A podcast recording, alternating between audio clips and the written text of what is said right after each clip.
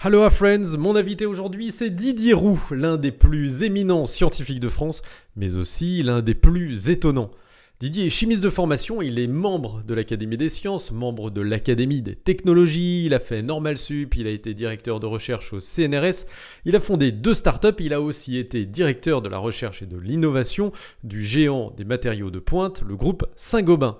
Bref, un parcours unique qui cumule de l'enseignement, de la recherche, du salariat et de l'entrepreneuriat. Et pourtant, bah, c'était pas gagné au départ, comme vous allez le découvrir dans cet épisode. Vous verrez ainsi comment, en étant le pire des cancres, on peut terminer sous la coupole de l'Institut, pourquoi être paresseux n'est pas forcément une malédiction, comment les méthodes d'investigation scientifique rendent les enfants plus intelligents, si le plaisir peut raisonnablement être le vrai moteur de sa vie, comment persévérer quand on n'obtient aucun résultat pendant plusieurs années et plein d'autres trucs absolument incroyables. Didier est un scientifique terriblement pédagogue et que l'on écoute des heures sans se lasser.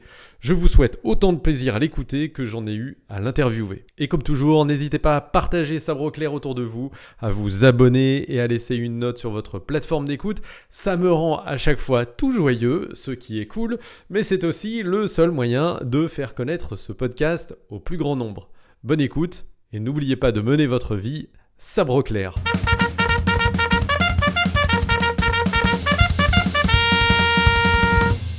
Et bonjour, merci beaucoup d'avoir accepté mon invitation sur le podcast de Sabre Clair. Bonjour. Alors, euh, vous êtes euh, un homme peu connu du grand public et pourtant vous avez euh, de nombreuses distinctions pardon, à, votre, à votre actif. Vous êtes membre de l'Académie des sciences, membre de l'Académie des technologies. Vous avez été directeur de, de l'innovation et de la recherche de, de Saint-Gobain. Vous avez eu cette particularité d'avoir à la fois un cursus de, de, de, chercheurs, euh, mais également un cursus d'entrepreneur et même donc de, de, de cadre dirigeant d'entreprise. alors, votre maman ou vos parents doivent être très fiers du parcours que vous avez que vous avez eu et pourtant, si je ne m'abuse, tout n'était pas forcément gagné d'avance et vous n'étiez pas ce qu'on peut appeler un, un, fort en thème lorsque vous étiez lorsque vous étiez à l'école. Est-ce que je me trompe? Non, non, vous ne trompez pas du tout. J'étais ce, ce qu'on peut qualifier euh, un cancre à l'école. Euh, euh, C'était le, le, mot attribué en général à le type de personnage que j'étais. En fait, plus tard, j'ai compris que j'étais surtout pas fait du tout pour des études scolaires telles que le système français de l'époque le proposait. Mais euh, il m'a fallu un long parcours pour comprendre que c'était pas que je n'aimais pas les études, c'était que je n'aimais pas la façon dont les études m'étaient proposées. Voilà. Donc j'ai eu une carrière de cancre, c'est-à-dire que j'étais essentiellement un enfant euh, plutôt bien dans sa peau, mais qui ne travaillait pas. J'étais, on pouvait qualifier aussi de paresseux, si vous voulez. Donc quelqu'un qui euh, passer à travers la vie sans faire aucun effort en tant qu'enfant, si ce n'est de m'intéresser à jouer, ce qui était une de mes passions. Euh, je jouais beaucoup tout seul, à faire des constructions, des choses comme ça, mais pas du tout au scolaire. Et donc euh, mes rapports avec euh, le système scolaire sont partis sur des bases relativement difficiles. Alors, en vous écoutant, je suis, un peu surpris par rapport à l'hypothèse que je m'étais formée. Je m'étais dit, euh, Didier euh, n'était pas forcément euh, très assidu dans les dans les cours parce que la manière dont les cours étaient dispensés probablement ne lui convenait pas trop. Mais je vous imaginais, alors pour le coup, plonger dans vos bouquins toute la journée euh, et finalement euh, faisant l'apprentissage qui n'était pas euh, reçu à l'école, le faisant par vous-même à côté, ça n'a pas été le cas? Ah non, pas du tout, pas du tout. je, je, bon, j'ai toujours aimé lire, donc je lisais beaucoup, mais je lisais, voilà, des, des, bandes dessinées, des romans, des, un peu de littérature, mais enfin certainement pas des choses savantes.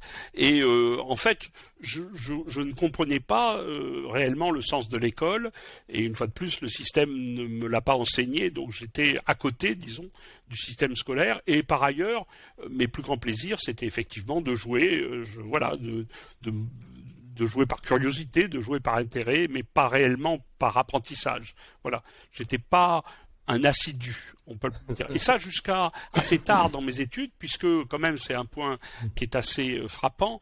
Euh, j'ai été un camp quasiment jusqu'à la terminale, c'est-à-dire jusqu'à l'âge de 17 ans.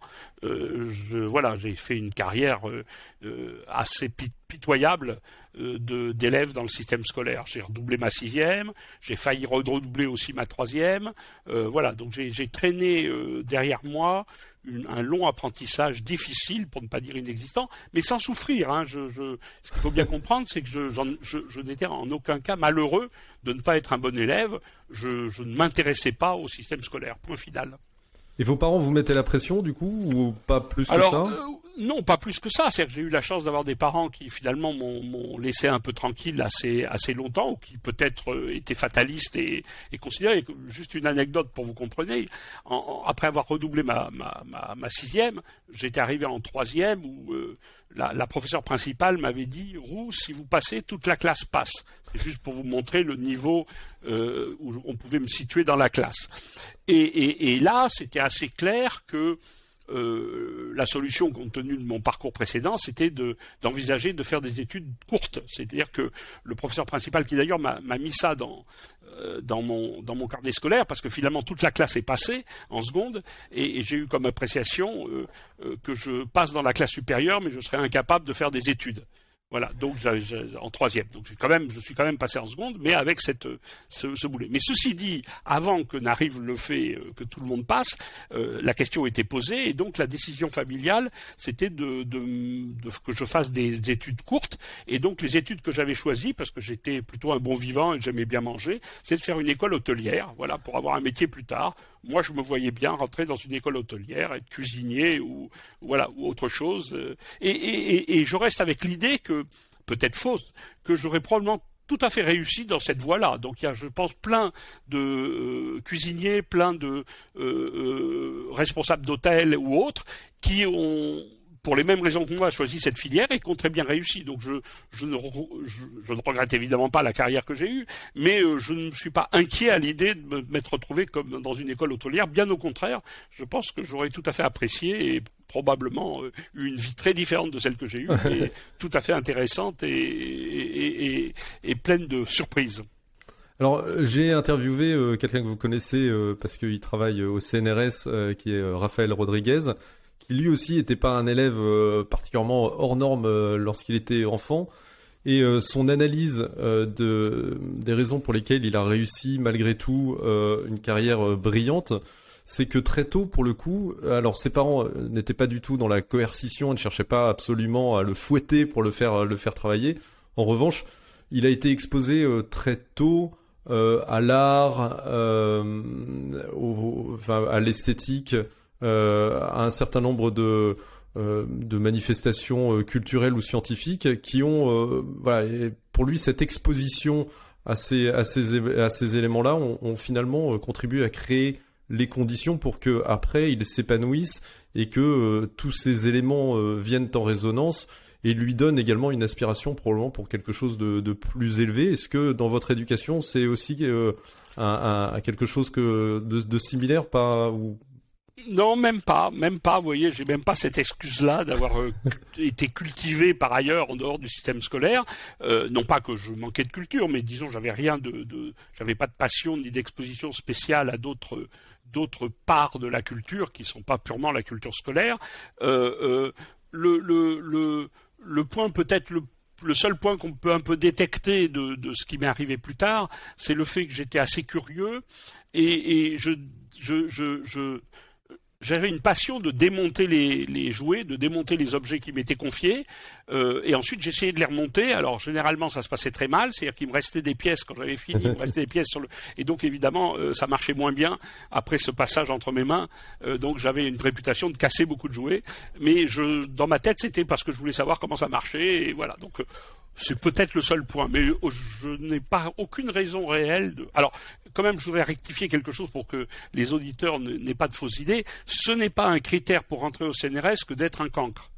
Rassurez-vous, la plupart des euh, gens que l'on s'est recrutés étaient plutôt dans la catégorie des bons élèves. Voilà. Donc même si vous avez deux cas pathologiques euh, que vous avez pu interviewer, ce n'est pas euh, la bonne façon de rentrer au CNRS. C'est pas la majorité de l'espèce. Alors non, non, non, pas du tout. Le, la question que, que l'on se pose forcément, c'est euh, quand s'est produit ce, ce déclic, comment s'est-il produit euh, D'autant que ça a probablement été un déclic euh, à la fois en termes de, bah, de, de, de, mode de vie ou d'intérêt, mais ça a été également un, un, tournant probablement en termes de, de caractère, parce que le paresseux que, que vous décrivez... Ah je pense qu'aujourd'hui, euh, on peut plus vous qualifier de paresseux. Ah, alors, je, je, enfin, si vous voulez, après on pourra discuter de ce que c'est qu'un paresseux, mais c'est un point intéressant. Mais sur la, la, question que vous me posez de façon très claire, c'est un hasard de circonstances et, et un sursaut de, de, de, d'ego, on va dire comme ça. Euh, pour des raisons qui seraient trop longues à expliquer, je me suis retrouvé après avoir été plutôt dans alors à l'époque il n'y avait pas des classes de niveau, mais c'était un peu comme ça dans les lycées. Moi j'étais dans un lycée à Courbevoie. Dans ces lycées, euh, il y avait les, bons élèves qui étaient en général dans les classes qu'on appelait euh, numéro 1, 2, et puis, puis dans les fonds de, classe, les 6, 7, 8, les numéros, parce que c'était un grand lycée, eh bien il y avait plutôt les, les élèves plutôt médiocres, pour ne pas dire les cancres. Et moi j'étais régulièrement, donc j'étais en première C7, donc c'est vraiment dans le fin fond du classement. Et puis pour un, accident que je ne vais pas décrire, je me suis retrouvé en première C1, en terminale C1. Alors la terminale C1, c'était euh, la, la, la, les, latins grecs, ceux qui avaient fait des études, qui étaient justement ceux qui étaient passionnés et qui, et qui étaient des bons élèves. Voilà. Et euh, je m'y suis retrouvé aussi un peu parce que la seule matière euh, dans laquelle j'étais euh, un peu moins mauvais que dans le reste, c'était les mathématiques, parce que j'avais très vite compris que les mathématiques étaient une science de paresseux, et donc il suffit que je comprenne un petit peu ce qui se passe dans le cours, et qu'avec ça, j'arrivais à survivre. Donc avec cette, euh, je, travaillais très très peu, mais, mais j'avais compris qu'en mathématiques, il suffisait d'écouter à peu près et de comprendre pour s'en sortir. Donc j'étais un peu moins mauvais en mathématiques, mais pas très brillant par ailleurs, ce qui fait que je me suis retrouvé en première C1, et là je me suis retrouvé avec une population de gens qui étaient évidemment pas du tout les gens que je fréquentais d'habitude parce que bon, dans mon monde, on est le monde que je fréquentais, on aimait plutôt s'occuper des motos et, aller aller faire des, des voilà des promenades etc que de travailler. Et euh, euh, bah là, j'ai eu euh, après un début de terminal très chaotique, au bout de quelques un ou deux mois, j'ai eu un sursaut d'honneur en me disant euh, quand même je ne vais pas laisser tous ces euh, premiers de classe euh, voilà faire, je, vais me mettre un petit peu à travailler et, c'est ça qui m'a. C'est même pas un intérêt, c'est plutôt un problème d'ego et de me dire bon, je vais essayer de faire quelque chose. Et là j'ai commencé un petit peu à travailler, arrivé en terminale. Et ça a été le début où évidemment une fois que j'ai commencé à travailler, euh, je me suis intéressé à ce que je faisais et euh, j'ai complètement changé d'état d'esprit et, et pu, parce que je veux pas que les gens gardent cette idée-là, réaliser combien j'avais été stupide de ne pas m'intéresser plutôt à, à l'enseignement qu'on me donnait. Ouais, donc un, un, changement de caractère progressif, d'abord l'ego et qui ensuite vous a permis de trouver de l'intérêt dans vos études. Voilà, de... mais assez vite, c'est pas si progressif. Hein. C'est l'ego m'a fait a lancé le fait que je travaille un peu, donc euh, les résultats sont arrivés assez rapidement, et, et, et du coup, euh, bah, comme vous avez des bons résultats, vous êtes encouragé, et c'est voilà, très très rapidement, je, je, suis passé de, disons, dans les derniers de classe, pour ne pas dire le dernier, euh, à plutôt dans la tête de classe, arrivé en terminale. Ouais, donc ça a été très rapide, oui. Alors, voilà, ça a été très très rapide. C'est ça le point important. Alors ça, ça m'a laissé. Je, je vous interromps parce que c'est un message très important. Ça m'a laissé chez moi une conviction profonde qu'on peut apprendre à tout âge rien n'est irréversible, qu'il n'y a pas euh, de, on n'a pas loupé quelque chose. Le jour où on est motivé, le jour où on a l'intention de faire quelque chose, on peut rattraper énormément de choses. Voilà, ça m'a vraiment euh, fondamentalement appris que euh, euh, il suffisait, il suffisait, et ce n'est pas rien, d'avoir la volonté, c'est-à-dire d'avoir l'intérêt et donc la motivation. À ce moment-là, une fois qu'on était motivé, euh, et je le vois maintenant encore dans les, les, les on en parlera tout à l'heure, euh, les fréquentations que j'ai de l'école, je le vois très bien chez, chez la plupart des élèves, la motivation est quand même le moteur numéro un de l'éducation. D'avoir oui. des élèves motivés. Et, et, et, et, surtout une motivation interne, intrinsèque, pas une motivation euh, forcément une motivation liée. Euh... Oui, une motivation ouais. liée effectivement, vous avez raison. Alors, c'est vrai que la motivation de, de, de, de, de faire plaisir aux, aux, aux, parents, la motivation de d'être bien vu par son entourage est une motivation. Euh, mais euh, une autre motivation, et la plus forte, c'est quand même l'intérêt personnel, d'avoir envie d'apprendre, envie de comprendre et envie d'étudier. Et alors du coup, euh, quand vous regardez euh, là les, dernières mesures euh, dont on a entendu parler et qui visent à, supprimer le côté élitiste de certains lycées parisiens, ça vous laisse bah, je suis, je, je, suis fondamentalement pas quelqu'un d'élitiste, même si et c'est pour ça qu'il faut savoir de quoi on parle dans l'élitisme, même si j'ai une carrière très compétitive, la recherche est probablement parmi euh, tous les métiers du monde, la recherche fondamentale, je passe pour la partie la plus fondamentale, extrêmement élitiste, quoi qu'on en dise et quoi que les gens puissent croire. C'est, euh, je compare très, souvent la recherche à un mélange de, de sport de haut niveau et, de show business. C'est vraiment quelque chose où très peu de personnes émergent et, la sélection est très sévère pour avoir une reconnaissance internationale et être considéré comme entre guillemets un chercheur de haut niveau. Et donc c'est très élitiste. Euh, donc j'accepte cette, cette forme-là d'élitisme, qui est une forme de compétition, etc. Mais par contre, je ne suis pas du tout élitiste dans la formation. Euh, je suis élitiste dans, ensuite dans la réalisation par rapport à des objectifs ambitieux. Mais par contre, dans la formation, donc euh, je, je, je, Bon, voilà, je, je, je pense qu'on peut réussir dans n'importe quelle condition. Une fois de plus, la force, c'est la motivation première de la personne, comme vous l'avez dit. C'est-à-dire que, et dans n'importe quelle circonstance, peut-être pas dramatique, mais vous pouvez trouver les ressorts en vous pour, euh, vous n'avez pas besoin d'un environnement toujours extrêmement favorable, extrêmement compétitif, etc.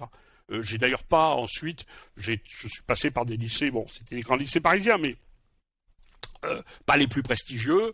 Voilà, et je considère qu'on peut réussir en, suivant une voie normale sans avoir besoin d'être super sélectionné ou hyper sélectionné euh, et, trié euh, avec une sorte d'entraînement, de type entraînement de chevaux de course pour arriver dans les premiers dans ce que vous faites. La motivation est un élément bien plus important pour moi. Et alors, vous dites réussir. D'ailleurs, je, vous ai introduit brièvement. Euh, on peut on peut dire que, enfin en tout cas nous, euh, lorsque l'on regarde votre parcours, euh, je pense que tout le monde s'accorde à dire que vous êtes quelqu'un qui a réussi. Pour vous, les critères de réussite sont les mêmes que ceux que l'on utilise quand on, juge Didier Roux sur le, cursus qu'il a eu? Bah, écoutez, pour moi, les critères de réussite, ils sont multiples.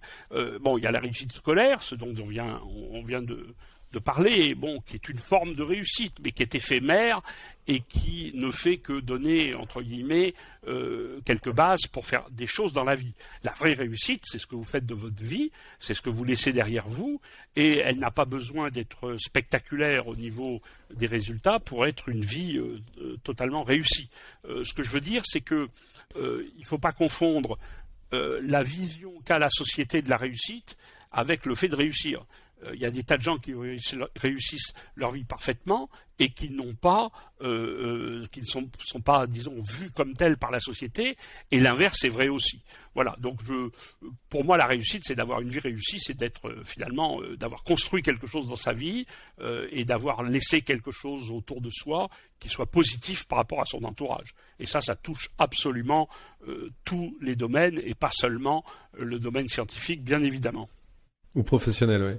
Alors le, le dans le justement dans le thème de la de la réussite de, de, de sa vie, il y a quelque chose vous euh, en tout cas que vous allez euh, laisser euh, parmi les nombreuses traces que que, que vous aurez dans votre sillage, c'est tous les travaux que vous menez avec une association qui s'appelle La main à la pâte et euh, dont l'objectif, vous me corrigerez euh, le cas échéant, euh, est de développer la culture scientifique auprès des, enfin dans les écoles, auprès des, élèves. la question que, que j'avais, parce que c'est quelque chose d'ailleurs que vous faites très bien, vous faites partie des rares scientifiques ou qui sont capables de vulgariser de manière très simple hein, les concepts les plus les plus complexes. Pourquoi, vous avez choisi de, développer cette culture scientifique? Pourquoi vous avez cette mission et en quoi avoir une culture scientifique, c'est important aujourd'hui? Alors, euh, donc il y a plusieurs points dans votre question. tout d'abord, la main à la pâte est une fondation qui a été créée par l'Académie des sciences euh, il y a une dizaine d'années, mais qui en fait relève d'un mouvement qui s'appelait déjà la main à la pâte, qui avait été lancé par euh, Yves Charpak lorsqu'il avait eu le prix Nobel avec euh, Yves Quéré, Georges Charpak, pardon, Yves Quéré et, Pierre Lénard, et qui avait lancé cette opération en s'apercevant que l'enseignement français, en, particulier l'enseignement primaire, avait plus ou moins avec le temps fait disparaître l'enseignement des sciences. On n'enseignait plus les sciences, ce qu'on appelait la leçon de choses il y a très longtemps, euh, dans l'enseignement primaire. Et donc leur volonté, ce n'était pas de promouvoir en tant que telle la culture scientifique, encore que ce soit de la culture scientifique, mais de réellement euh, passer par la formation et la formation de l'éducation nationale euh, dans les écoles primaires qui évidemment fait partie de la culture ensuite euh, acquise entre guillemets par le système scolaire. Voilà. Mhm. Donc leur, volonté c'était ça il y a plus de 20 ans, ils l'ont fait de façon magnifique, ça a donné la fondation La main à la pâte. Alors la raison pour laquelle je me suis impliqué, euh, c'est euh, lorsqu'est venu l'âge de penser un peu à la retraite. À l'époque, j'étais le directeur de la recherche et de l'innovation du groupe Saint-Gobain. J'étais très heureux, ça se passait magnifiquement bien. J'avais la confiance des, des, de ce qu'on appelait les grands patrons de business et on s'entendait très bien. Mais je trouvais que euh, voilà, j'avais eu une chance fantastique dans ma vie que, auquel j'avais même pas espéré. C'était, j'avais jamais eu l'ambition de faire la carrière que j'ai eue, et je me suis dit, ben, quand même, il faudrait peut-être que, en retour, euh, j'aide un peu euh, quelque part la société à bénéficier finalement de choses que j'ai apprises dans ma vie. Et, je suis très vite tombé sur le fait de boucler la boucle, c'est-à-dire ayant été un, enfant euh, plutôt euh, mauvais élève, euh, je me suis retrouvé à me poser des questions sur l'école. Alors il faut dire, et c'est un point extrêmement important dans cette motivation, que mon épouse est professeur des écoles et directrice d'école, et que je l'ai vu euh, préparer, enseigner, euh, s'intéresser euh, magnifiquement à l'enseignement de ses enfants. Elle fait partie des, professeurs absolument modèles qui, jusqu'à son départ à la retraite, et qui continue d'ailleurs maintenant à s'impliquer énormément, ou s'est impliqué énormément dans l'enseignement des enfants, et je trouvais ça tout à fait admirable, ce qui me faisait dire que finalement, j'aurais bien aimé que mon épouse l'avoir eu comme maîtresse à l'école, je parle, indépendamment. voilà, donc c'était un, je jouais sur les mots, mais le fait est que je voyais que la façon dont elle enseignait correspondait tout à fait à ce que je n'avais pas eu, et que si je l'avais eu, j'aurais probablement réagi différemment par rapport à l'école. Et là, euh, elle utilisait ce qu'on appelle les méthodes d'investigation, qui sont justement les méthodes pédagogiques qu'utilise la main à la pâte. Et là, je me suis dit, euh, ben voilà, euh, si je veux boucler la boucle, ou je continue à protester et râler contre le système scolaire, ou alors j'essaye de l'aider un peu et j'ai un chemin tout trouvé qui est de reprendre et m'impliquer dans les traces euh, qui avaient été ou des lancées par euh, Charpak, Kéré et Léna euh, autour de la main à la pâte. Et c'est donc avec cette idée que j'ai, je suis assez vite, dès que j'ai, je, je, je parti à la retraite assez tôt par rapport à, disons, ce que j'aurais pu faire normalement, de façon à avoir cette nouvelle carrière dans la Fondation La Main à la Pâte et de m'impliquer à la fois dans son organisation, j'en suis le vice-président, mais aussi, évidemment, je passe beaucoup dans les classes, les classes les collèges, j'adore ça, ça se passe magnifiquement, et là je comprends maintenant ce que je vous ai dit au début, combien j'avais raté à être un mauvais élève et combien j'aurais eu à gagner à m'intéresser un peu plus. Mais je suis resté sur cette position que la façon dont on enseigne est en partie responsable, en tout cas pour des enfants comme j'étais, euh, en partie responsable du désintérêt des enfants. C'est-à-dire que la façon dont on enseigne est un élément important de la motivation des élèves, bien évidemment. Je sais que ce n'est pas forcément toujours euh, à la mode ou euh, la bonne chose à, dire dans certains milieux, mais moi je suis absolument persuadé que les enseignants qui arrivent à motiver leurs élèves, et on en a tous eu, sont absolument indispensable pour euh, la formation de ces enfants toute leur vie. Alors cette méthode d'investigation euh, que vous, que vous promouvez, du coup, ça ressemble à quoi Ça se caractérise comment? Alors, c'est assez simple, en fait. Ça consiste d'abord à impliquer euh, les élèves dans l'enseignement, c'est-à-dire que ce n'est pas un enseignement passif où on leur explique comment les choses doivent se faire, mais on essaye de les impliquer. Et ça se passe de la façon très simple, et les sciences sont évidemment euh, un terrain merveilleux pour faire ça. Ça consiste à ce que euh, l'enseignement vienne comme une réponse à des questions que se posent les enfants. Donc la première étape, c'est se poser des questions, être curieux, regarder autour de soi, et avoir des questions légitimes. Pourquoi le ciel est bleu? Pourquoi les feuilles sont vertes? Euh, Pourquoi il y a des matériaux qui flottent et d'autres qui coulent? Pourquoi l'eau se met à bouillir quand on, la chauffe sur, euh, un réchaud, etc., etc. Toutes ces questions qui sont de l'étonnement que tous les enfants ont en découvrant le monde qui les entoure, eh bien, chacune de ces questions, on peut élaborer, et les enfants élaborent une méthodologie pour essayer d'y répondre. Donc tout euh, le principe même de ces méthodes d'investigation, c'est de mettre des enfants en situation où, à partir de questions posées qu'ils se posent eux-mêmes, on les, on les amène à se poser ces questions, eh bien ils imaginent un protocole une méthode qui va leur permettre de répondre partiellement à ces questions ou totalement. Donc, ils font de les expériences. C'est en fait très très près de la méthodologie du chercheur. La grosse différence étant que eux, ils vont essayer de trouver des réponses à des choses dont on connaît déjà les réponses, alors que le chercheur, par définition, il va chercher des réponses dans des domaines où on ne connaît pas encore la réponse. Mais en dehors de ça, la méthodologie est la même. C'est-à-dire, on se pose des questions, on fait des expériences autour d'un protocole qui essaye de répondre à ces questions. Ensuite, on raisonne, on réfléchit aux résultats, on les compare, euh, ça se fait en équipe avec plusieurs équipes dans les salles, et donc la salle va comparer ces résultats, et ensuite on en tire une conclusion, et quelque part, on s'aperçoit qu'en faisant cette démarche, on a la, en partie ou en totalité, la réponse à la question qu'on s'est posée.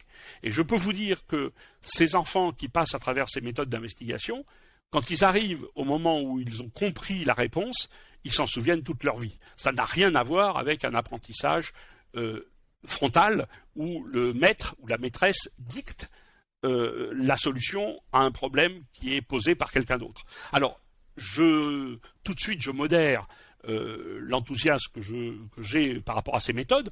On ne peut pas tout enseigner comme cela. Et il n'est pas question que l'ensemble de la science soit enseigné comme cela.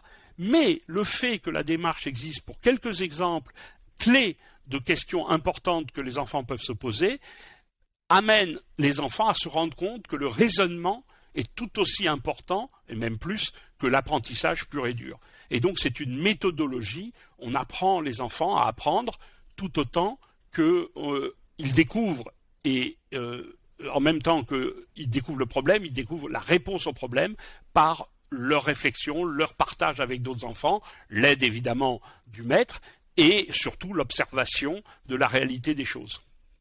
À l'âge de l'adolescence, le, centre de gravité, le centre d'intérêt des enfants euh, change. Euh, et c'est vrai que euh, cette manie qu'ils ont de poser des questions, de se poser des questions en permanence sur tout, cette phase de découverte, elle semble marquer le pas et laisser la place à un intérêt plus marqué pour les relations sociales, on va dire. Euh, alors oui, alors vous, vous, avez tout à fait raison. C'est une remarque que je me fais puisque, comme je vous l'ai dit, je passe pas mal en classe primaire et dans les collèges, et je dois dire que la euh, remarque que vous venez de faire, elle est tout à fait juste.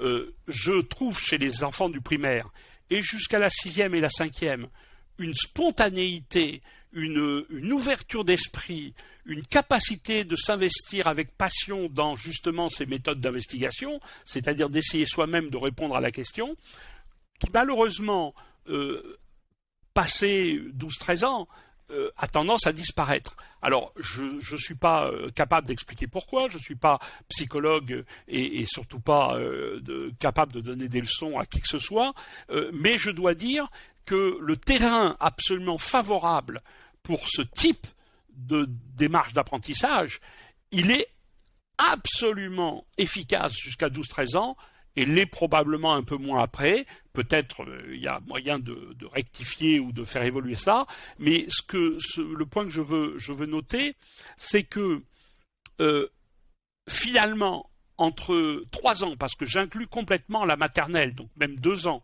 dans cette démarche. Hein. Les, enfants maternels peuvent faire de la science et la, faire tout aussi de façon tout à fait aussi intéressée que plus tard. Donc dès la maternelle, dès deux ans, jusqu'à 12 ans, il y a une période où il y a une capacité d'apprentissage absolument fantastique pour les enfants liée à la curiosité naturelle et aux questions naturelles qu'ils ont.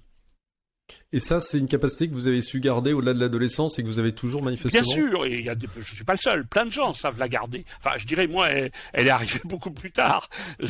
Probablement, elle elle est apparue à, mes 17-18 ans, mais mais mais cette, enfin, je l'avais un peu pour jouer, mais je l'avais pas pour les systèmes scolaires. Mais mais mais cette cette capacité de curiosité, tout le monde l'a. C'est pour ça que je, il faut pas dire euh, qu'à partir de 13 ans, c'est fini, euh, tout est joué. Pas du tout. La preuve, dans, dans mon cas, ça s'est joué bien plus tard. Mais ce que je voulais dire, c'est que euh, ce moment d'apprentissage scolaire entre 2 ans et 12 ans, c'est un terrain qui est absolument magnifique pour que les enfants, non pas apprennent plein de choses, mais apprennent à apprendre et apprennent que la curiosité est un moteur fantastique de l'apprentissage.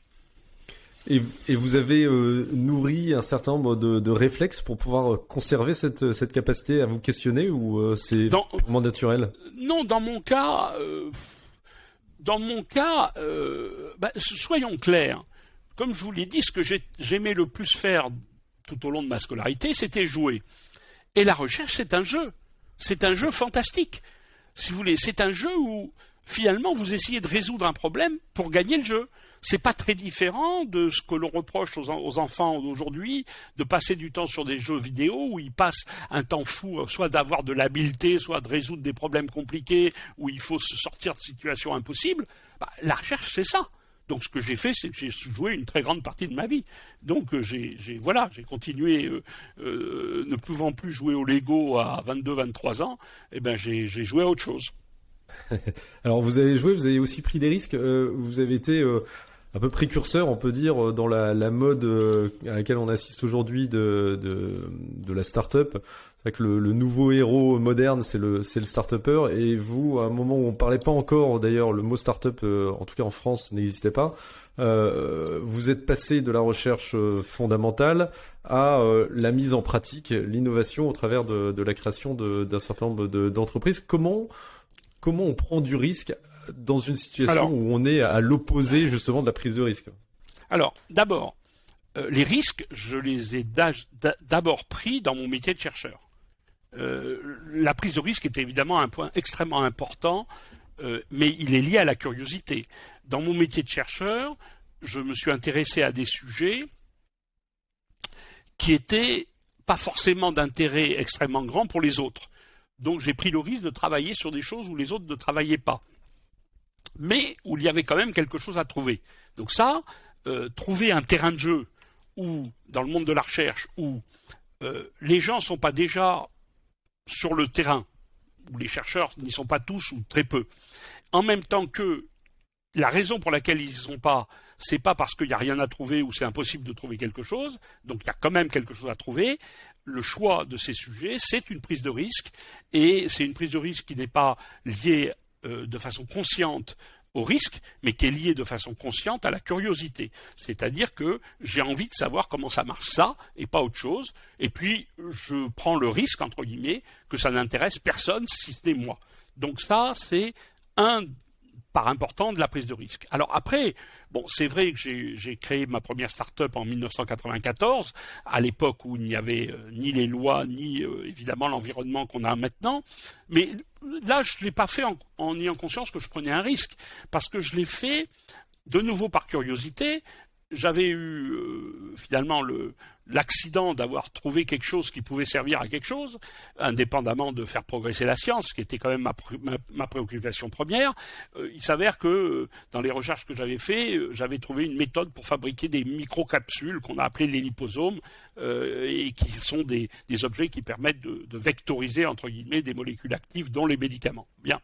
Et donc par curiosité, je, ne connaissais absolument rien au monde industriel, absolument rien au monde de l'entreprise, et, j'ai décidé de créer une start-up pour euh, euh, développer ce procédé. je ne l'ai pas fait tout seul, je l'ai fait avec un camarade de promotion qui était beaucoup plus doué que moi pour résoudre les problèmes pratiques euh, que pose la, la création d'entreprise. Et voilà, à deux, on a créé une société en 94 qui a développé ce procédé honnêtement, j'avais l'impression de prendre plus de risques dans ma carrière de chercheur que comme entrepreneur. Bon, alors maintenant que je connais bien le monde de l'entrepreneuriat et euh, le monde des startups, c'est vrai que créer une start-up, c'est une prise de risque, je ne le dis pas, et, et, voilà, j'avais pas l'impression de le faire, mais euh, ça l'est en toute réalité. Parce que c'est pas, c'est, une magnifique expérience, mais euh, évidemment, on, se jette un peu dans, au milieu de la piscine ou dans le vide lorsqu'on crée une start-up. Et, là, ben là, il faut apprendre des tas de choses à toute vitesse euh, pour pouvoir apprendre à nager et s'en sortir.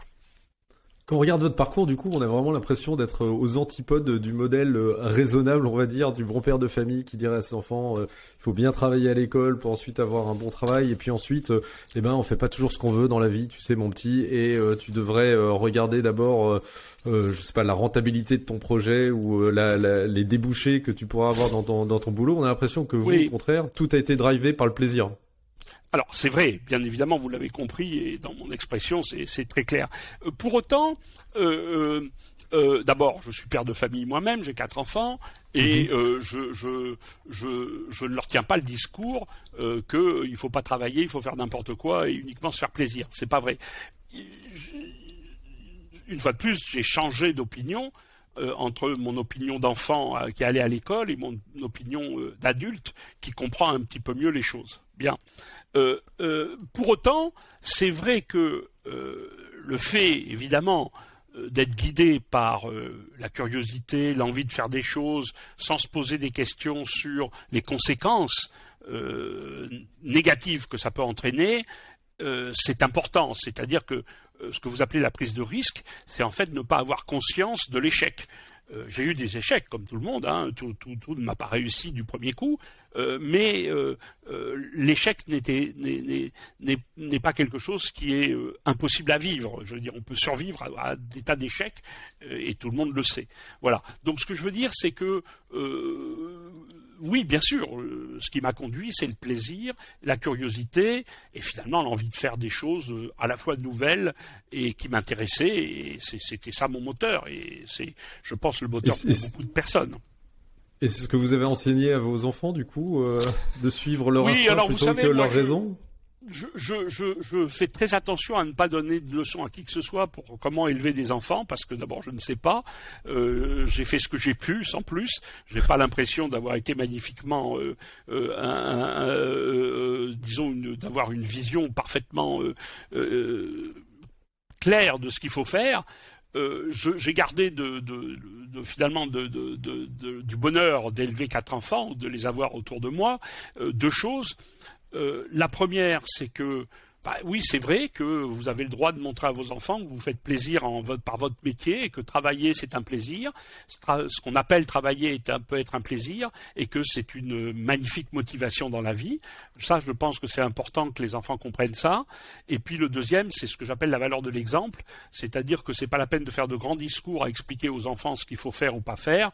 Je pense que les enfants comprennent très très bien, très vite beaucoup de choses et que ce qui est important, c'est qu'ils aient des exemples à travers leur famille les parents, mais pas seulement les parents, euh, qui leur permettent de se positionner ensuite en tant que jeune adulte adolescent, plus jeune adulte, euh, de façon à savoir si c'est ça ou pas qu'ils veulent faire. Ça peut être des exemples qui conduisent à faire pareil ou à faire différemment ou à faire leur propre chemin. Voilà, et l'exemple que j'ai pu donner, c'est probablement quelqu'un qui euh, était passionné par son métier, qui était passionné par ce qu'il faisait et qui était heureux dans sa vie parce qu'il était passionné. Mais euh, voilà, je m'arrêterai là dans les leçons à donner, euh, comment éduquer ses enfants. Alors dans la notion de passion, on a on a deux facettes. Hein. On a le côté euh, plaisir, on l'a évoqué. Il y a le côté souffrance qui va avec.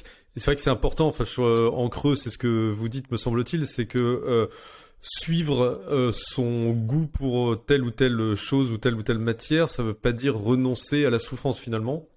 Euh, et, et, je suppose que dans votre euh, cursus, notamment de, de, chercheur, on cherche, mais on trouve pas toujours.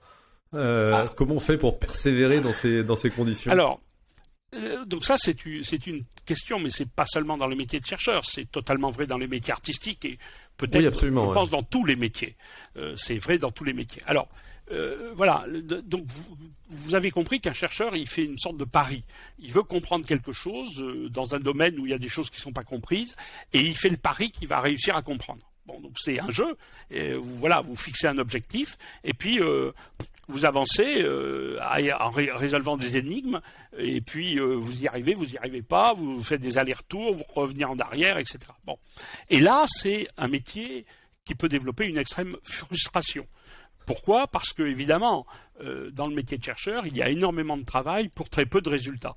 Et ce travail euh, qu'il faut faire, il faut qu'il soit à la fois euh, très rigoureux, mais il faut aussi qu'il soit d'une grande intensité au niveau du temps passé et de l'investissement que vous mettez dans votre dans votre recherche. Donc il faut que la passion le guide parce que vous êtes évidemment très très demandé par les questions que vous posez. Et là, euh, donc vous, développez une très grande frustration parce qu'effectivement vous subissez plein d'échecs. Des pistes ne marchent pas, euh, ça se passe, il y a des erreurs, il y a des, moi j'ai fait à la fois de la théorie et des expériences, donc il y a des expériences qui marchent pas, il y a des calculs qui sont faux, etc. Et c'est la grande partie de votre expérience. La grande partie de votre expérience, c'est pas d'aller de succès en succès, c'est d'aller d'échec en échec pour quelquefois, assez rarement, un succès. Euh, je pense que ça a dû m'arriver trois fois dans ma vie où j'ai eu l'impression d'avoir découvert quelque chose. Bon, c'est assez limité, c'est des, années de travail pour arriver à un but où à un moment on a l'impression d'avoir compris quelque chose. Bien. Alors, euh, qu'est-ce qui vous fait tenir? Alors d'abord, il vous fait la première des choses qui vous fait tenir, c'est l'objectif. C'est-à-dire vous avez l'objectif de comprendre, il faut être têtu et avoir l'objectif de comprendre. Mais ça, ça suffit pas, parce que vous pouvez avoir cet objectif et vous vous, mettre sur un, chemin qui est plein d'erreurs et qui ne vous amènera jamais à l'objectif. Alors moi, j'ai toujours utilisé un signe que j'utilise d'ailleurs dans des tas d'autres domaines et qui marche assez bien, c'est que euh, je, regarde, je regarde la pente. C'est-à-dire que je regarde pas seulement l'objectif, ça c'est clair, mais je regarde en plus la pente. C'est-à-dire, est-ce que ce que je fais me donne des signes qu'il y a peut-être quelque chance que j'arrive à l'objectif que je me suis fixé, même si j'en suis loin et même si ça paraît un peu compliqué. Autrement dit, euh, j'ai toujours eu l'impression que quand je travaillais, quand plus je travaillais, plus les choses devenaient compliquées et floues, c'était, en insistant un peu bien sûr, c'était mmh. pas bon signe. Et quand je travailler, que plus les choses ne devenaient pas forcément claires et limpides, mais au moins semblaient s'éclaircir un peu ou semblaient s'améliorer un peu, eh bien, ça me donnait une euh, une force et m'encourager à continuer dans cette voie-là. Autrement dit, il y a un côté de sentir si les pistes sont bonnes ou pas. Et là, on revient au jeu. Euh, eh bien, il faut des petits signaux qui vous disent que vous êtes sur la bonne ou la mauvaise piste. Et un bon chercheur, il sait interpréter ces petits signaux parce que ça lui évite de perdre trop de temps dans des voies impossibles, même s'il en perd quand même, et puis de se remettre sur des rails qui l'amèneront un jour à des résultats positifs. Vous pouvez nous raconter éventuellement, euh, je ne sais pas si vous avez une anecdote euh, de de recherche qui était particulièrement euh, compliquée, sur laquelle il a fallu vraiment euh, tenir, tenir, tenir. C'est toujours très compliqué d'expliquer des, des, choses qui sont de la recherche fondamentale, mais je vais essayer de vous décrire une sorte de, de comment dire, d'histoire ou de, de, mhm. parfum de ce que ça pourrait être dans exactement la, la, la, la voie que vous, que vous évoquez. Euh, donc j'étais sur un sujet, j'avais, je travaillais avec un postdoc suédois euh, qui est maintenant professeur à l'université de Lund, et je lui avais donné un sujet, euh, bon, qui était un peu compliqué. Et puis, ce sujet, on avait des résultats expérimentaux. Puis, comme je vous l'ai dit, je suis à la fois un peu un théoricien et un expérimentateur. Euh, on comprenait pas bien, pour ne pas dire pas du tout, ces résultats expérimentaux. On avait des résultats qui étaient très curieux, qui étaient complètement inhabituels, et pour des raisons assez fondamentales, qui étaient même très différent de ce qu'on pouvait, euh, de ce qu'on pouvait attendre. Donc c'était une, euh, une vraie question. C'était un problème. Et puis lui, s'était un peu découragé. Bon, comme il était là pour deux ans au laboratoire, il m'avait demandé, et il était parti sur un autre sujet qui était plus facile et sur lequel il avait des résultats plus rapides. Bon, et moi, je restais avec ce sujet euh, qui n'avançait pas et qui nous posait un vrai problème parce que c'était complètement, complètement illogique d'avoir les résultats qu'on avait. Et puis, comme toujours, euh, évidemment, vous êtes dans un monde international. J'ai un, certain nombre d'amis euh, scientifiques avec qui j'ai travaillé un peu partout dans le monde. Donc, un jour, je partage ça avec un de mes bons amis anglais, Mike Cates, qui est maintenant professeur à Cambridge. Il a la Lucasian euh, Professorship à, l'université de Cambridge. J'ai beaucoup travaillé avec lui et je lui explique mon, dilemme. Voilà, je lui explique, Mike, écoute, j'ai ces résultats, je les comprends pas. Je t'envoie la courbe. Si tu as des idées, moi, j'arrive pas à comprendre. Bon. Et surtout, c'est que tant que je n'avais pas compris, je voulais pas publier parce que j'étais sous la pression de, en particulier mon postdoc qui disait mais ça fait rien, on va publier, etc. Moi, j'avais l'habitude de ne rien publier, que je n'avais pas l'impression d'avoir compris. Et donc j'en parle avec Mike Yates. Et puis 15 jours après, Mike me téléphone et me dit ah, j'en ai parlé à, un autre copain, alors qui était, qui était aussi à l'université de Cambridge à l'époque, avec qui il avait parlé, et qui m'a donné une idée, peu importe l'idée parce que je ne vais pas vous décrire le problème, mais une idée assez farfelue et qui était assez étonnante. Et euh, du coup, je fais les calculs et je m'aperçois rapidement qu'avec les résultats expérimentaux, ça explique complètement mes résultats expérimentaux. Et euh, d'un seul coup, ça faisait quand même un an et demi ou deux ans qu'on tournait autour. Hein, C'était pas juste un jour, ça faisait un moment. D'un seul coup, tout s'explique, tout devient clair. Et alors le pire dans cette histoire, c'est que on était avec Mike Yates à l'origine de la théorie euh, qui finalement une fois utilisée, permettait d'expliquer.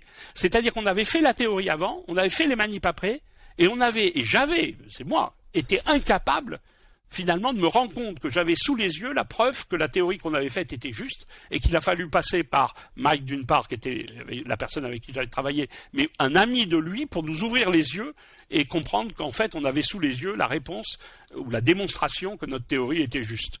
Voilà, c'est juste pour vous donner une sorte de, de, parfum de ce que c'est que la recherche dans sa version euh, très positive, bien sûr.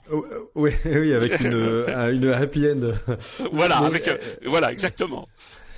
Le, le, du coup, pendant euh, un an, un an et demi, deux ans, vous, vous ah ben, contre, contre, ce problème, enfin, vous passez à autre chose.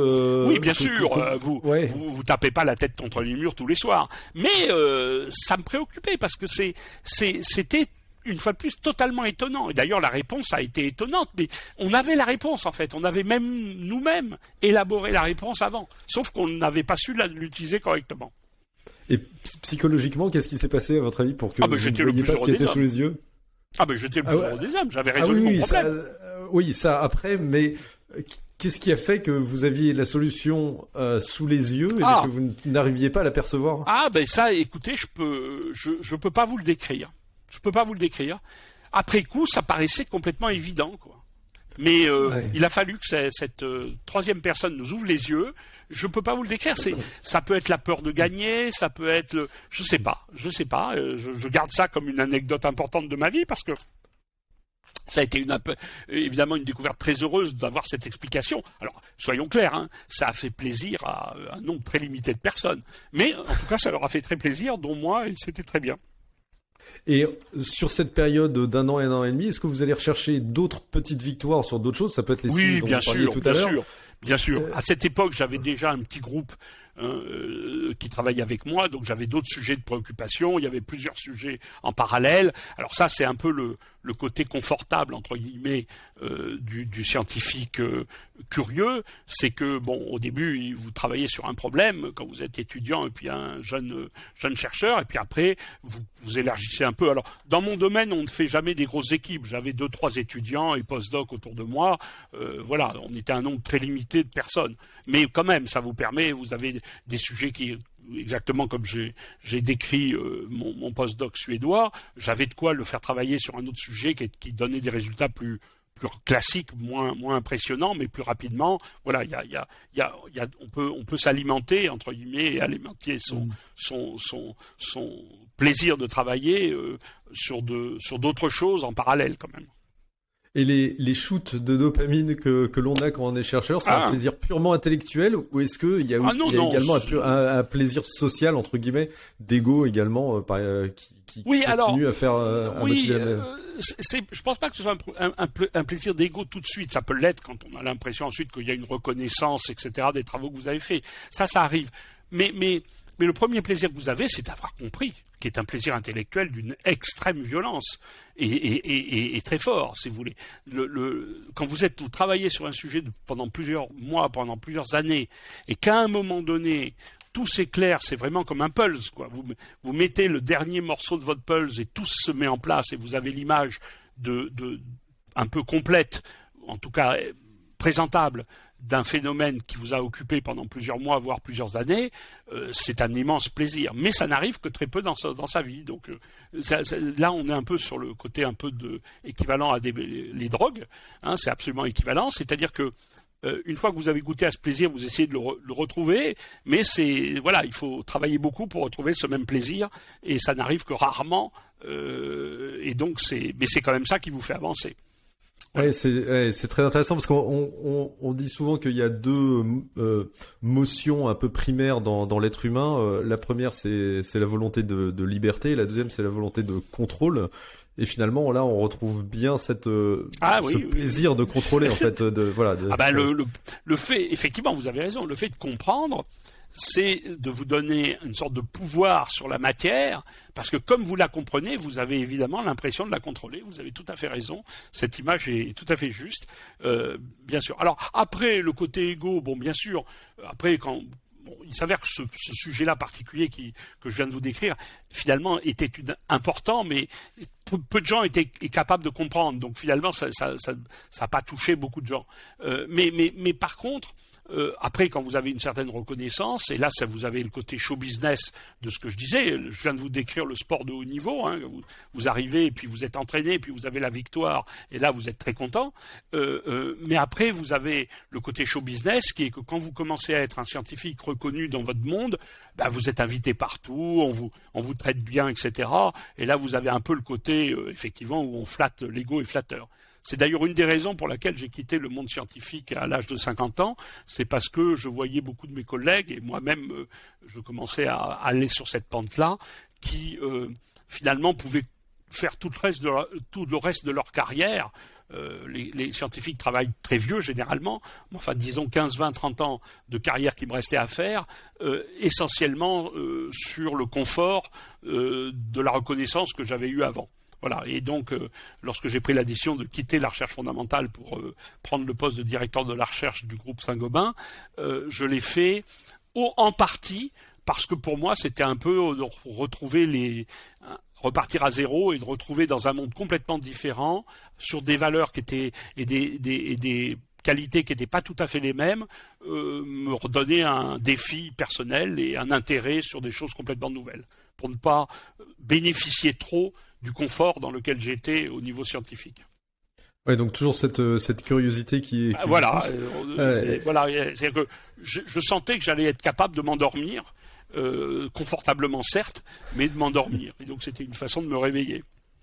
Alors il y a une autre valeur, je ne sais pas si le, terme est exact, euh, qui est euh, aujourd'hui très mise en avant dans le monde de l'entreprise, c'est la créativité. Alors, à tort ou à raison, quand, quand je regarde les travaux d'un chercheur, euh, j'ai le sentiment qu'un chercheur est un créatif. Je ne sais pas si je me trompe, et, si je ne me trompe pas, en, comment ça se matérialise cette, cette créativité et quels sont les, leviers justement pour la développer? Alors, euh, je je vais pas répondre à votre question, mais j'ai quand même. C'est une question qui m'a beaucoup préoccupé. Et, effectivement, les caractères euh, ou le caractère du chercheur ou les caractères des personnes, euh, dans le sens que vous le décrivez, euh, sont intéressantes à analyser. je vais vous, je vais vous donner un petit peu le, un résumé de ce que moi j'ai cru comprendre. Alors, vous savez que dans le monde de l'entreprise en particulier, on classe assez vite les gens entre les créatifs et les réalisateurs. Mhm. Alors, on, on, en a tous autour de nous. Le créatif, c'est euh, voilà, celui qui a les cheveux longs, la chemise à fleurs, qui a des tas d'idées euh, qui partent dans tous les sens, euh, qui est incroyablement, il pense à des choses auxquelles personne d'autre ne pense. Bref, c'est une une source fantastique d'idées et de raisonnement. Et puis de l'autre côté, vous avez le réalisateur, qui est quelqu'un qui est focalisé autour d'un problème, qui essaye de le faire avancer, euh, qui construit pas à pas le résultat. Alors ça peut être dans la science, mais ça peut être euh, dans n'importe quel métier, hein, bien sûr. Euh, un projet, voilà, rigoureux, organisé, faire en sorte que les choses avancent, s'appuyer sur des terrains solides. Et, on les oppose très souvent. Et c'est un peu vrai qu'il faut les opposer, parce que évidemment, le créatif d'un côté, il a un défaut, qui est lié à sa créativité, c'est qu'il a du mal à aller au bout de ses idées. Il a trop d'idées et il est tout le temps accaparé par une idée nouvelle. Et puis le réalisateur, il a aussi un défaut, qui est celui de sa, ses qualités, c'est qu'étant focalisé sur un objet, il s'interdit, entre guillemets, d'être créatif, c'est-à-dire il s'interdit d'aller trop voir ce qui se passe ailleurs pour rester sûr que son énergie et son travail va permettre d'arriver à l'objectif qui s'est fixé. Alors, euh, tout le monde j'ai décrit deux personnalités assez euh, extrêmes, et puis tout le monde se trouve un peu au milieu, c'est-à-dire vous avez un curseur où tout le monde est à la fois créatif et réalisateur, et tout le monde est un peu au milieu. Alors ce que je me suis aperçu euh, chez moi d'abord, mais en regardant le comportement d'autres personnes, c'est que beaucoup de gens brident leur créativité ou brident leur capacité de réaliser parce qu'ils préfèrent être créatifs ou ils préfèrent être, mais que tout le monde est les deux finalement.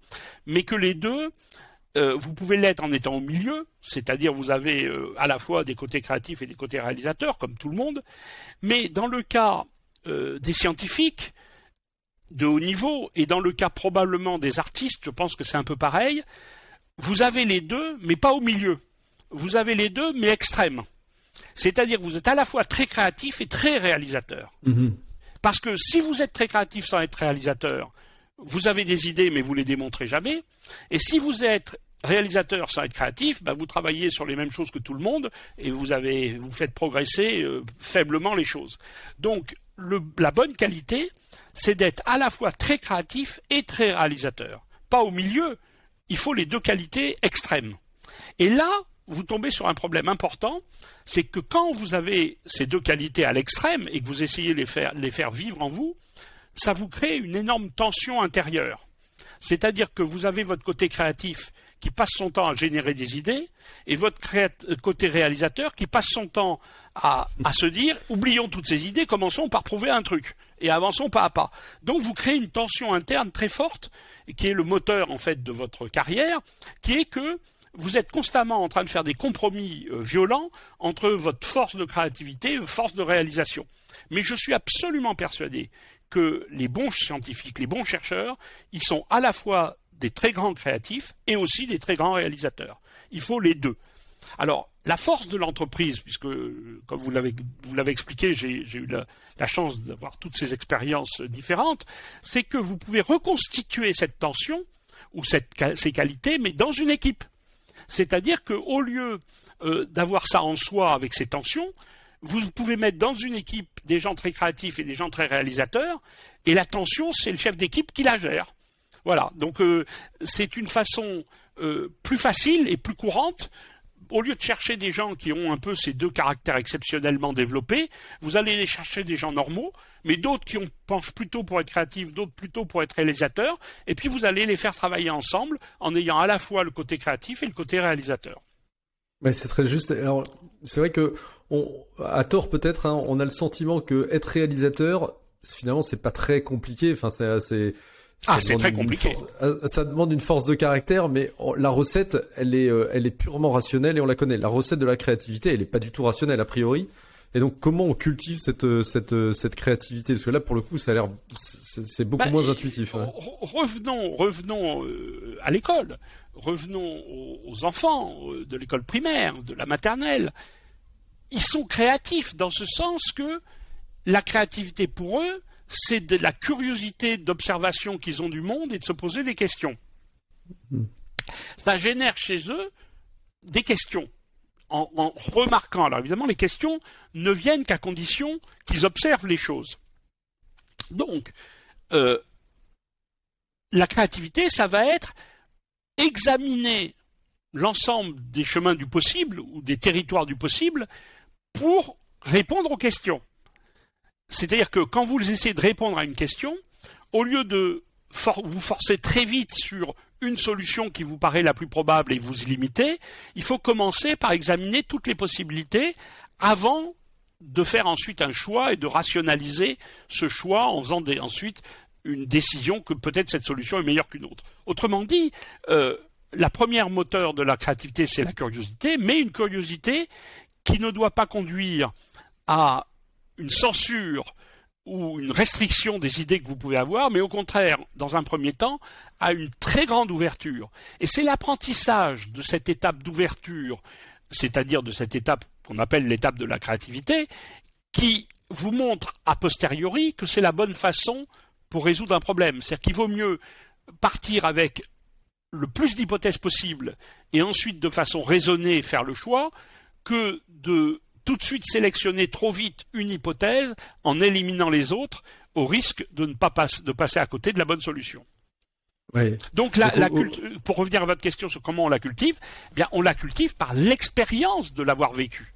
C'est-à-dire quand vous savez qu'avant de résoudre un problème, il faut que vous preniez le temps de d'examiner le plus de solutions possibles avant de travailler sur une ou sur deux ou sur trois, eh bien, quand vous savez ça, vous, ne restreignez pas votre créativité, vous la laissez s'exprimer, mais vous savez que cette créativité n'a un intérêt que si elle se double ensuite d'un effort de travail, de synthèse et de réalisation. Je ne, comme vous l'avez compris, je ne mets pas sur un piédestal ni l'un ni l'autre. Je pense que créativité et réalisation sont nécessaires. Il n'y a pas de hiérarchie entre les deux. Mais la créativité est une étape indispensable avant de vouloir résoudre un problème. Ouais, donc il y a vraiment le, le fait de cultiver, enfin le point de départ, c'est vraiment de cultiver ce sens de ce cette capacité à se poser des questions. Et ensuite, je sais pas si euh, si je me trompe, mais en vous écoutant, quand vous dites qu'il faut définir tout le champ des possibilités, avoir cette phase de, de divergence d'une certaine manière, ça ressemble à la fameuse phrase de, d'Einstein euh, qui dit si j'avais euh, une heure pour pour résoudre un problème très difficile pour sauver le monde, je passerais 59 euh, minutes à, à réfléchir à la question et une minute ensuite à, à y répondre. C'est c'est alors c'est ça qu'on doit comprendre. Bon, je suis pas sûr d'abord qu'il ait dit ça, mais sûr que ce soit la proportion que j'utiliserai parce que je je j'ai j'ai un peu l'opinion contraire. je vais vous expliquer pourquoi.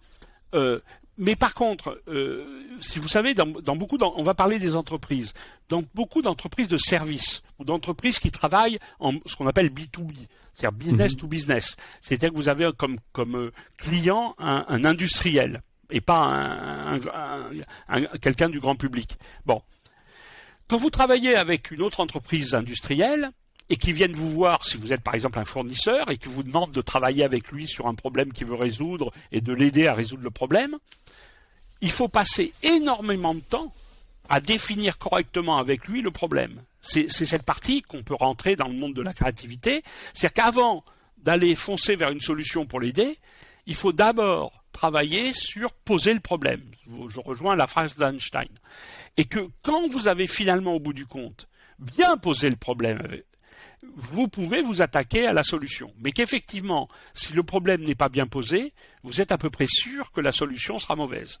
Voilà. Donc je suis tout à fait d'accord qu'il faut savoir perdre du temps pour en gagner. C'est-à-dire passer suffisamment de temps à, l'étape de formaliser correctement le problème. Par contre, je, je, je pense que c'est intellectuellement satisfaisant, mais pas tout à fait véridique, de dire que euh, une fois que tout est bien posé, eh ben finalement tout est fait. Il n'y a plus qu'à résoudre le problème. Euh, très souvent, c'est beaucoup de sueur et beaucoup de temps que d'essayer de résoudre un problème même bien posé. Voilà, ça vous fait gagner du temps, ça vous évite d'en perdre, de passer du temps à bien le poser, mais quand même à la fin, il faut travailler pour y arriver.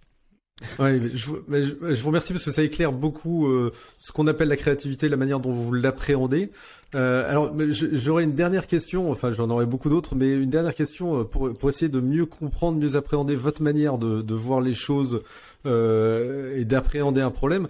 Lorsque j'ai euh, écouté euh, certaines de vos interventions, lu également certains de vos écrits, je, je, ce qui saute aux yeux, c'est que vous avez une histoire, vous avez une connaissance de l'histoire de la science qui est considérable.